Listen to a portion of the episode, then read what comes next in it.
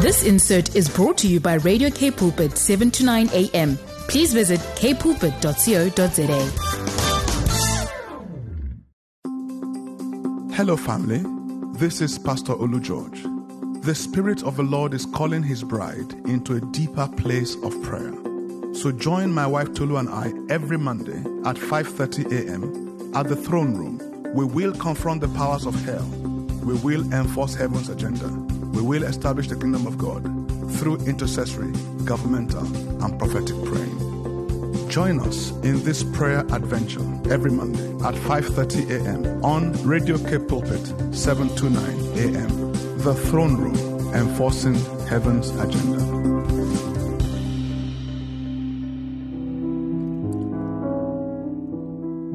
To you, Yahweh, do I lift up my soul. God, I have trusted in you. Don't let me be ashamed. Don't let my enemies triumph over me. Yes, no one who waits for you shall be shamed.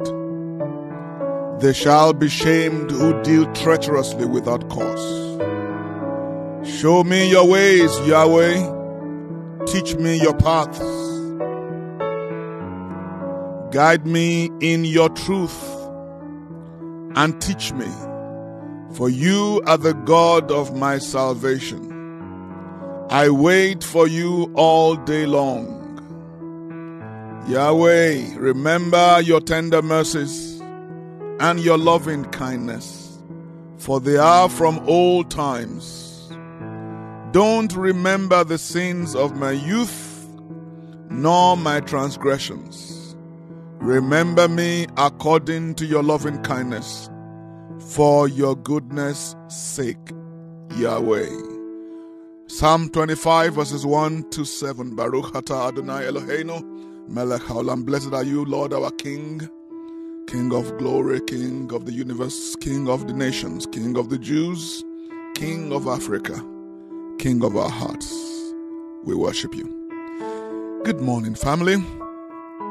How are we doing today? Are we ready to have an encounter with the Holy Ghost? Oh, it's such a joy to be with you. I thank God for the strength to be with you this morning. When I went to bed last night, I wasn't sure I could get up to pray. There was such a heaviness on my soul. But when I woke up, I went to bed very late. I couldn't get to sleep on time. And when I woke up, all that burden was completely gone. And the fire of the Holy Ghost just burning within my veins. I want to give God glory. And I want you to give God glory on my behalf this morning as we, pre- as we prepare ourselves for our time together. How grateful are we that we are alive to see the wrapping up of yet another new another year. It was only like five minutes ago we were celebrating and wishing one another happy new year. And now we are on the 11th day of the 12th month. I'm sure there has been some pleasantness in your life in this year, some moments of joy, some moments of celebration. I'm also very sure that there have been moments of unpleasantness. This morning we came to give thanks for it all. You know, Christians love the scriptures, especially uh, Christians who are of the word of faith persuasion. They like 1 Thessalonians 5, verse 18, which says, In everything give thanks, for this is the will of Christ Jesus concerning you. So, in defeat, in blessing, in sorrow, in joy, in bereavement, in pain, in disillusionment, in intoxicating happiness, in everything, give thanks. We can handle that. We give thanks not for the sickness, but for the healing that will come on account of the sickness. We give thanks not for the breakdowns, but because we know the God of a breakthrough will come through for us. But what about Ephesians 5:20? Giving thanks always for all things unto God and Father, in the name of our Lord Jesus Christ. Giving thanks always for all things, for all things, unto God and the Father, in the name of the Lord Yeshua HaMashiach Himself. So we give thanks for the good, the bad, the ugly. We give thanks for the open doors and the closed doors. We give thanks for the prayers that have been answered, the prayers that are being answered, the prayers that will be answered, and the prayers that will never be answered with a favorite, favorable yes. Let's enter our, our prayer this morning with a renewed commitment to a permanent, perennial attitude of gratitude. Papa, we thank you, sir. Divine Master, we thank you. We thank you most of all that we know you because you knew us. We thank you that we loved you only because you loved us first. Lord, we thank you that you have written our names in your book, your book of life. We thank you for the comfort of the Holy Scriptures. Where would we be without the Holy Scriptures? We thank you for the strengthening of the Holy Ghost. Where would we be without the Holy Ghost? We'll be lost and bound in sin and vices of all kinds.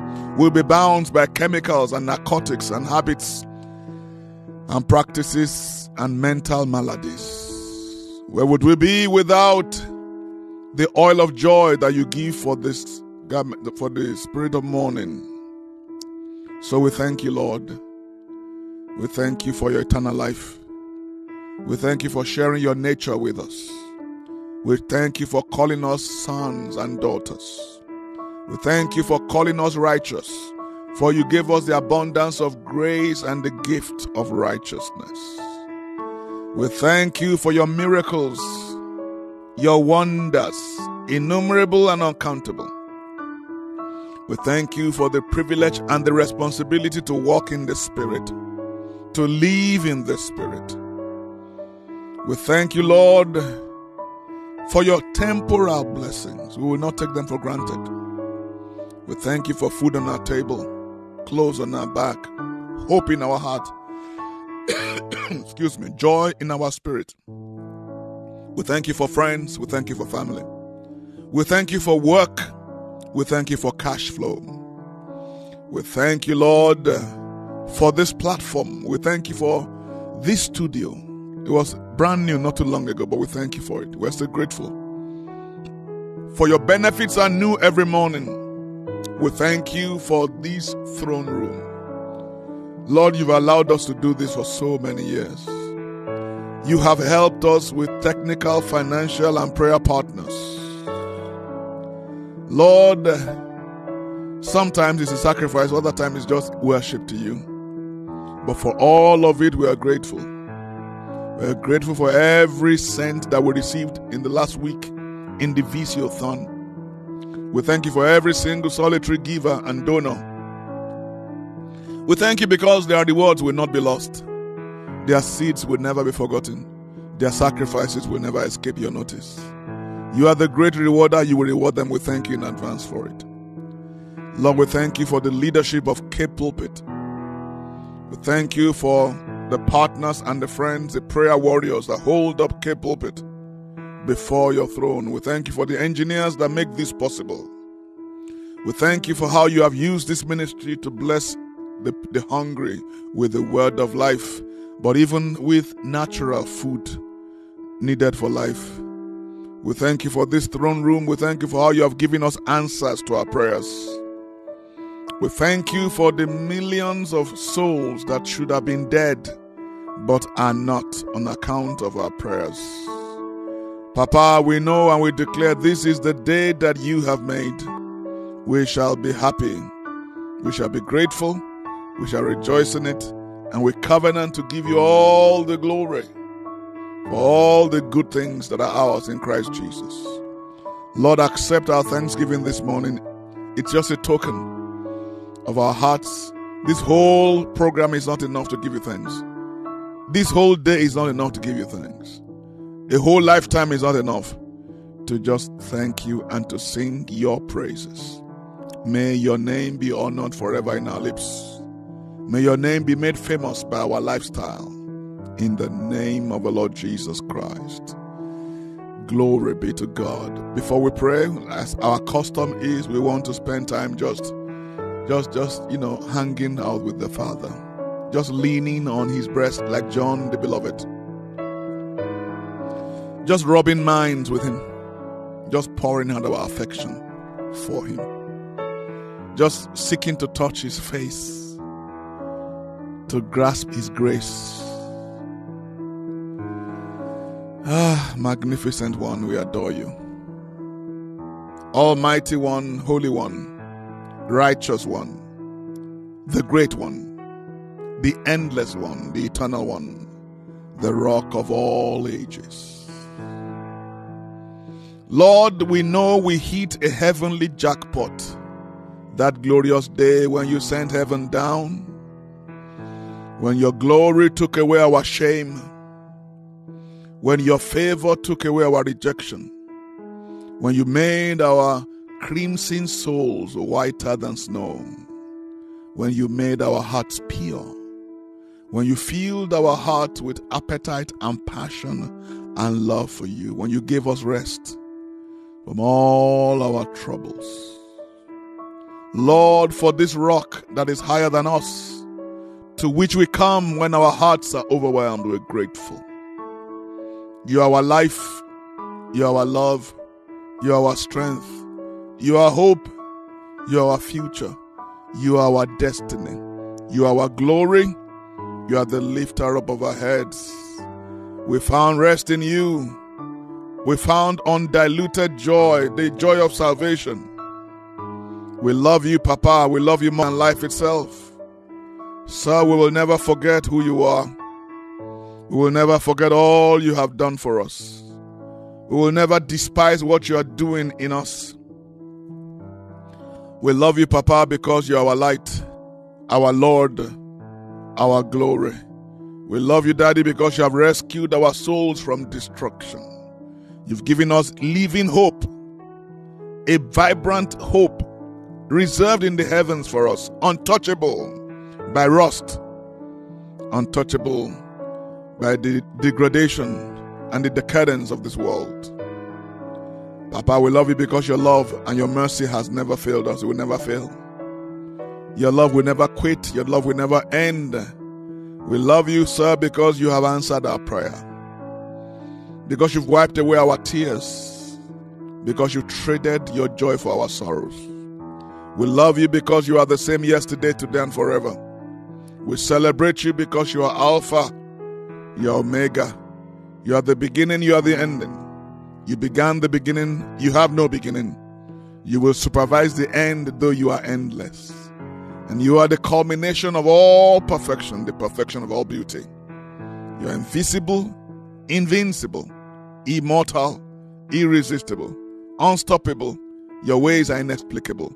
We join with the angels and the elders and the living creatures. We say, You are worthy, O divine master. You are worthy, O our God. You deserve all the glory, all the honor, all the power. Sir, you deserve the highest praise we could ever give you. And then when we have exhausted ourselves, we can give you some more. You created it all. You conceived it all. You reserved it all for your personal pleasure and enjoyment. You are worthy, O Lamb of God. Sweet Lamb of God, Lion of the tribe of Judah, root of David's tree, you are conqueror and king. Yeshua, you are worthy to open the seals, to reap through the seven seals. You are worthy to open and able to open the scroll. Hallelujah to the Lamb of God. Hallelujah to him that was slain before the foundations of the world. You paid the penalty for our sins in blood even your pure, precious, and priceless blood. It was you, Master Yeshua, sir. It was you who bought men and women back from all over the earth. You bought us and you brought us back for God and for good. You made us a kingdom of priests, a kingdom of priests and kings to our God, to rule with you over the earth. You are the slain Lamb of God and you are worthy. You are worthy, so take the power Take the wealth, take the riches, take the wisdom, take the strength, take the honor, take the glory, take the blessing that is due your name. To the one who sits on the throne, to the Lamb, be blessing and honor and glory and strength from age after age after age to age without end. Glory to the Lamb of God. Father, we have but a few minutes to pray. Please bless our time together this morning. Holy Spirit, breathe on us. Breathe on our words, breathe on our thoughts, breathe on our hearts, breathe on our prayers. Help us to do no violence or injustice to your word, your will, or your way. We lay down our weakness, our infirmities, our impotence in prayer, and we ask for help, Holy Ghost help. We ask for the help of, of ministering spirits, even the angels of the Most High God. Jehovah, answer us by fire today. Answer us from the place of your thunder. Answer us from your secret place of power in the name of Jesus Christ of Nazareth, the Son of a living God. Ladies and gentlemen, a storm is brewing across the earth. A spiritual storm is brewing across the globe. In the at the end of 2022, the Lord told me to prepare his church for war, to prepare his church for battle, not just to fight, but to win because Jesus already won the victory. We don't fight from a place of, of, of, of warfare, we fight from a place of victory. Jesus is not standing at the right hand of the Father, he's sitting until all the enemies are made his footstool. The warfare of 2023 is going to escalate into a global storm. But be of good cheer, we are more than conquerors, and we are the watchmen. He has opened our eyes to see what the enemy will do before he does it.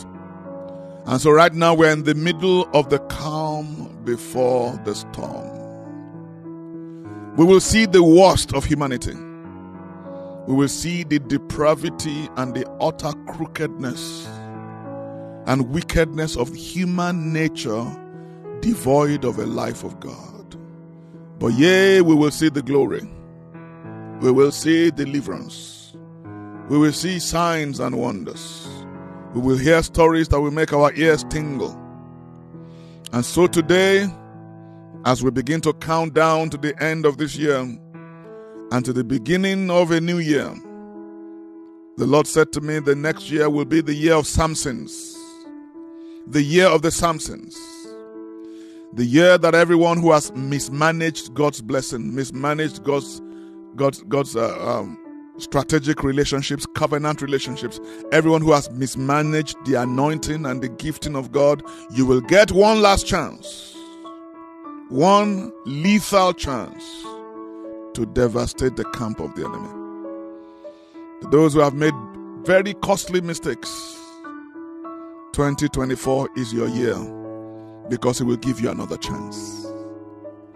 And so we come to God this morning as a desperate people. We've come to say, Father, we need you. We need you more than the desert grounds need the rain. We need you more than the flowers need the bees and the birds, the pollen. Lord, we are a needy people. We can't do this without you. We don't want to do life without you. We've come to say, Lord, prepare us for what is coming. Most of the inhabitants of the earth have no idea what is coming. What is coming is bigger and more deadly than 2020. 2020 was just child's play. So we need to be postured right. We need to be mentally, spiritually, and even physically postured right. So we've come to say to the Lord, prepare us. Prepare us, teach us, strengthen our faces, fortify our spirits, God. Teach us your ways, show us your roadmap, teach us your path.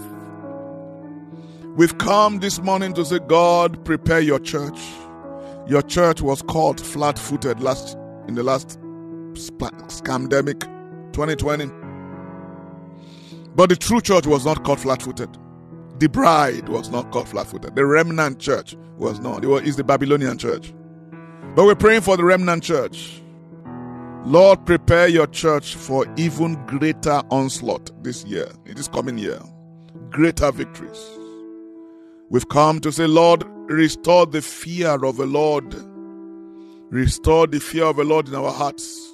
Restore the fear of the Lord in our families. Restore the fear of the Lord in our ministries. Restore the fear of the Lord in the church. Restore the fear of the Lord even in the world. For in the early days of the church, the people of the world were afraid to join the church frivolously because they saw the power of God, the judgments of God on Ananias and Sapphira. They feared to trifle with the church of the living God. Lord, restore the fear of the church again. We've come to pray, Lord, restore a culture of honor. And Lord, as we look into the next year when mighty men, the mighty men conferences will return, we pray that you will use the mighty men once again to teach our sons a culture of honor. That you will use the mighty men movement to teach and to raise up fathers in the land, across the land, from the north to the south, from the east to the west. You know, across the nations, all over the world, there's a, a, a populist revolt against the New World Order. Libertarians, classical liberals, and conservatives have been elected into office. The latest was in Argentina, just inaugurated yesterday. Lord, do not forget our nation, South Africa. Deliver our nation from the from the from the cult and the grip of communism and socialism. In the name of the Lord Jesus. Deliver our land from the cult and the chains of gender ideology and classical critical race theory. Deliver our country from the hands of race hustlers and exploiters of our history. They exploit our history to exploit our present and to keep our peoples separated and divided. Lord, remember the labors of our apostolic fathers. Remember the labors of the matriarchs and the patriarchs in this land and send to our nation an earth shattering revival one more time. Lord, let our nation be filled with the knowledge of the glory of God as the waters cover the sea. In the name of the Lord Jesus, we pray for true unity in your church and we reject the false unity of the ecumenical movements, the fake unity of Christianity, Islam, and Judaism. We pray for the unity of the Spirit to increase and to explode in our land. In the mighty name of the Lord Jesus. Lord, we pray for your elect in this country. They will not be deceived by the chicanery of the enemy. Lord, we pray that you increase your signs and wonders and you bring souls in their large numbers across our nation from the north to the south. We pray that the blood of Yeshua will speak for the entire continent of Africa. Redeem Africa, redeem the destiny of Africa. And to the storm of 2024, we speak peace be still. We arrest you in the name of the Lord Jesus. And in this new year, let your church arise and possess their possession. Let your church arise and possess our educational system. Let your church arise and invade every aspect of our national life.